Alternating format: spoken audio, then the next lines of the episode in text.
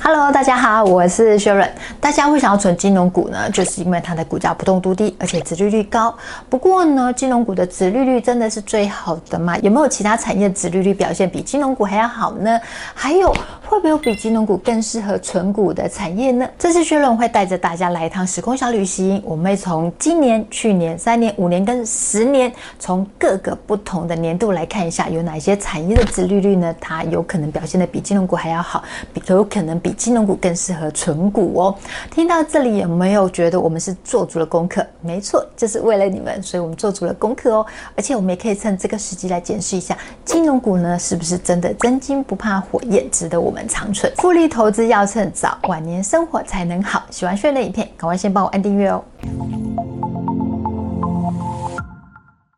我们进入内容之前呢，先来做一个小小的测验。你习惯投资什么产业？一、主流股，例如说像是台积电啊、红海啦、兆丰金这一类的。二是热门题材股，像这两年流行的航运股啦，还有先前流行的太阳能股啦。第三个传产股，就是像是食品啦、水泥啦、电信类股这一类的。第四个哦，完全没在看的，高兴就好。从你的回答可以看出来你是哪一种风险属性的投资人哦。想知道你是哪一种风险属性投资人的话，可以看我们影片下方说明文哦。首先呢，我们从热门定期定额的排行榜来看一下，大家有没有看到前十五档里面有高达十一档都是金融股？哎，可见得台湾的投资朋友们多么喜欢金融股啊！虽然看到这个排行榜呢，就产生一个好奇心啦、哎，排行榜里面的金融股的名次啊，跟殖利率高低有没有关系？所以呢，我们就去抓了最近的三年、五年跟十年的股利来看一下他们的殖利率。结果发现，哎，一点关系都没有。哎，以热门的存股名单第一名兆丰金来说，大家可以看到它的殖利率呢。表现其实都很平稳，它不会忽高忽低的。我们可以从制作这张表格里面可以看出来说，哎，投资朋友的眼光真的是非常好啊。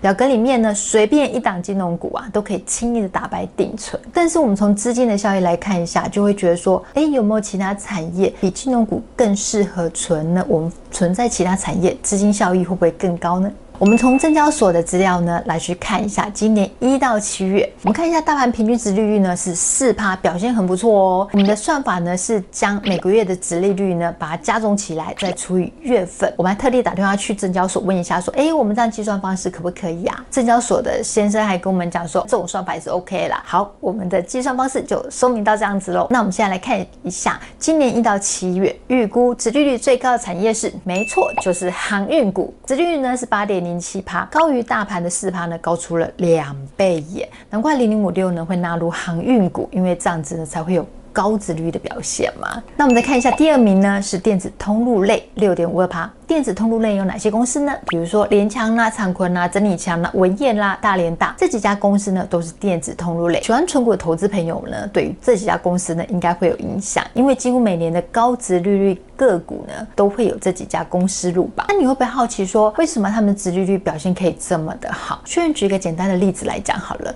比如说像我们去便利商店啦、屈臣氏啦、逛康是美，我们去逛这类型的通路的时候呢，其实他们会有几个收入来源，像是上架费。会跟厂商收一笔费用，还有呢，销售利润费。第三个呢就是广告费。你看他们有时候广告打很大，其实呢有一些是跟广告收的广告费。我们从灿坤的财报来看，毛利都是十几趴的。电子通路类呢，它就不像传统的那种电脑代工类，所以它的毛利呢表现也会比较好一点。那我们来看一下第三名呢是塑胶工业类，平均值利率呢是有到六点三五趴哦。最有名的代表公司像是台塑、南亚啦。我们看一下台塑这几年的毛利率呢都在。十多趴，二零二零年 Q4 毛利率有到二十二趴以上，最高还曾经来到三十趴，表现真的很不错耶！没想到它的毛利这么高哎。第四名呢是电脑及周边设备类，代表公司呢像是光宝科啦、人宝啦、华硕，平均值利率呢有到六点三三趴，大家对这几档公司呢应该也是很熟悉的，啊，特别是光宝科是很多存股达人的口袋名单呐，啊。第五名呢是玻璃陶瓷类，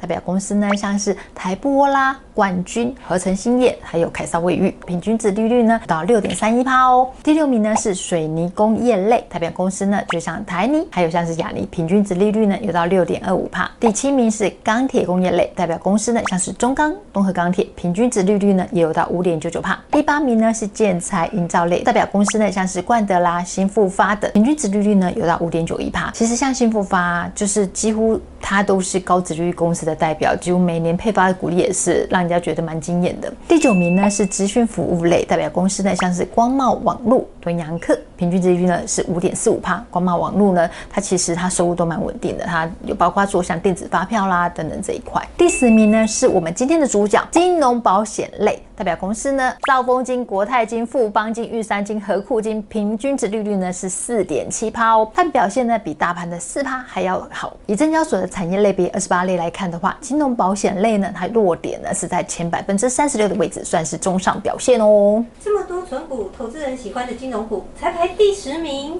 我们再看一下，搞不好它之后会表现的让大家刮目相看的。我们看完今年的殖利率表现之后呢，我们再来看一下去年，我们来看一下差异大不大，还有名次会不会有变化哦。一百一十年大盘平均值利率的表现呢是二点七八帕，这代表什么意思？代表这一年大家的股价表现都很好啦。我们直接看金融保险类是四点五五帕，排名是第六名，比大盘平均值利率呢还要高出一点七七帕，占产业类别的前百分之二十一的位置，表现是很不错的哟。一百一十年呢表现比金融保险类还要好的产业有包括像是水泥工业类，平均值利率呢是有到六点八六帕耶，电子通路类呢五点五六帕，建材营造类呢有到五点零八趴，资讯服务类呢有到五点零四趴，电脑周边设备类有到。四点八六趴，这一年表现最出色的呢，水泥工业类，它的平均值利率表现比大盘的平均值利率还要高出四点零八，哎，表现真的是很不错。所以去年呢，有拿到台泥股利的股东朋友们啊，应该会很有感。一百一十年呢，前五类的产业呢。同样，在今年一到七月的平均值率排行榜呢，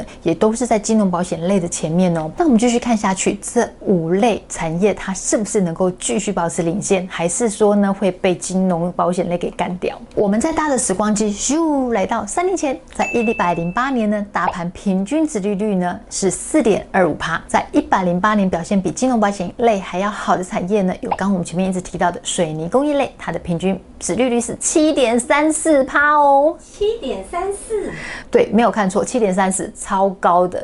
电子通路类呢也有六点三四趴，塑胶工业类呢有六点一六趴，电器电缆类呢有五点九八趴。电器电缆类呢大家可能比较不熟悉，代表公司呢有像中华电缆、森宝。三洋电机等，听到森宝跟三洋电机有没有比较熟悉一点的呢？建材营造类呢有五点七四趴，电脑及收边类呢也有五点四趴，电子零组件类呢四点八三趴。这方面代表公司呢有包括像台达电啦、国巨啦、群光等，还有资讯服务类，它的平均值利率呢是四点八二帕。再来呢就是我们的金融保险类，平均值利率呢四点七九帕。金融保险类呢它的平均值利率表现还是比大盘还要来来得好哦。截止到目前为止呢，金融保险类它都都没有让我们失望，都是有打败大盘的啦，所以我们是不是应该给它一个赞？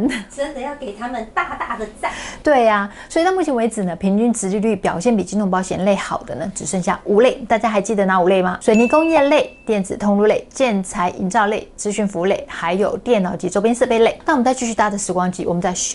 往前到五年前，在一百零六年，我们来看看这一年呢，金融保险类它的表现会怎么样？有没有可能一跃而起，打败群雄，变成冠军呢？还是说刚刚提到前五名依然是在它前面呢？在一百零六年，大盘在这一年表现真的是很不错耶，它比一百零八年略逊一咪咪而已，但平均值利率呢有到四点一一趴。好可惜哦，金融保险类虽然不是冠军，但是也能到第三名的名次哦，它的平均值利率高达五点四二趴呀。这才是我心目中金融股应该有的表现。对啊，这才是很多纯金融股投资朋友们心目中金融股应该有的表现。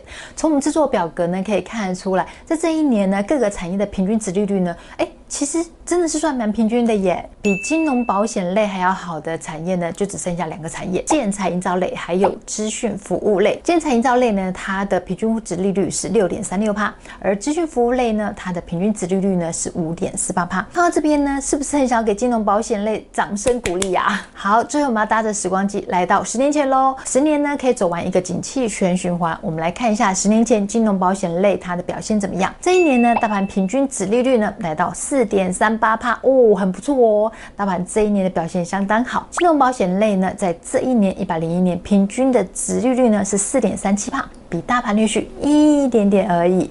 这一年呢表现最好的前三名分别呢是建材营造类六点六九帕，还有电子通路类六点三五帕，还有资讯服务类六点三趴。从我们整理的资料来看，今年、去年、三年、五年跟十年的表现比金融保险类还要好的产业，只剩下几类。两类。答对了，分别呢是建材营造类还有资讯服务类。我们来算一下哦，建材营造类这几年平均值利率呢大概是六趴左右，而资讯服务类呢大概是五趴多，金融保险类呢大概是五趴。如果说我们不要看金融保险类表现最好的一百零六年来看的话，还有另外三类，它的表现呢其实也是比金融保险类好哦，包括像是水泥工业类啦、电脑及周边类，还有像是电子通路类，这三个产业也是表现很不错。我们从今年跟常年数字来看哦，如果说我们不看价差，我们单纯从存股的角度来看殖利率的话，其实呢，你可以看到纯建材营造跟纯资讯服务类，它的表现是比纯金融股还要来得好哦。